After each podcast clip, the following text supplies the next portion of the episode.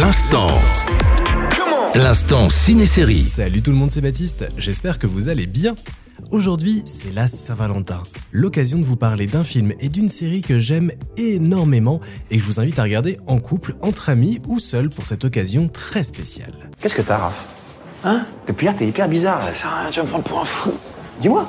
Depuis hier matin, je suis plongé dans un monde parallèle où toute ma vie a changé. D'une part, Mon Inconnu, réalisé par Hugo Gélin, est sorti en 2019. C'est une très très belle comédie romantique française dans laquelle on retrouve François Civil et Joséphine Japy. Amoureux depuis leur adolescence, ils vivent une vie paisible jusqu'au jour où le personnage de François Civil devient un auteur à succès et délaisse peu à peu sa femme. Après une énième dispute et une étrange tempête de neige, il se réveille un matin dans un monde parallèle où son âme sœur ne le reconnaît plus. Commence alors pour lui une fantastique aventure extrêmement bien écrite, mise en scène et interprétée, ce qui en fait pour moi le film parfait pour la Saint-Valentin. Et coup de bol, il vient tout juste d'arriver sur Netflix. Faut que tu m'aides à retourner dans ma vie d'avant, Félix. Tu peux faire ça? Ok.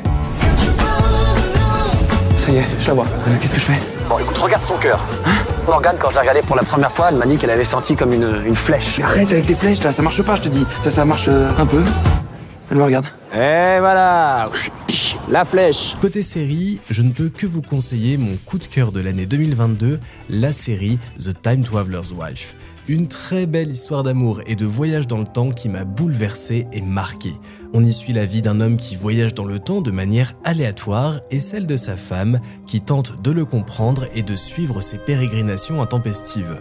Alors je vous cache pas qu'elle est un peu complexe à comprendre parce que l'on voyage très vite entre différentes époques et qu'à certains moments ils sont ensemble, d'autres pas.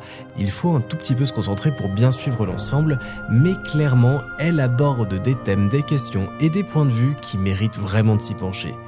Deux œuvres fantastiques donc qui montrent bien qu'il y a mille façons de s'aimer tout seul à deux ou à plusieurs et qui vont, j'en suis certain, vous toucher en plein cœur. Je vous souhaite d'avance une très belle Saint-Valentin et à la semaine prochaine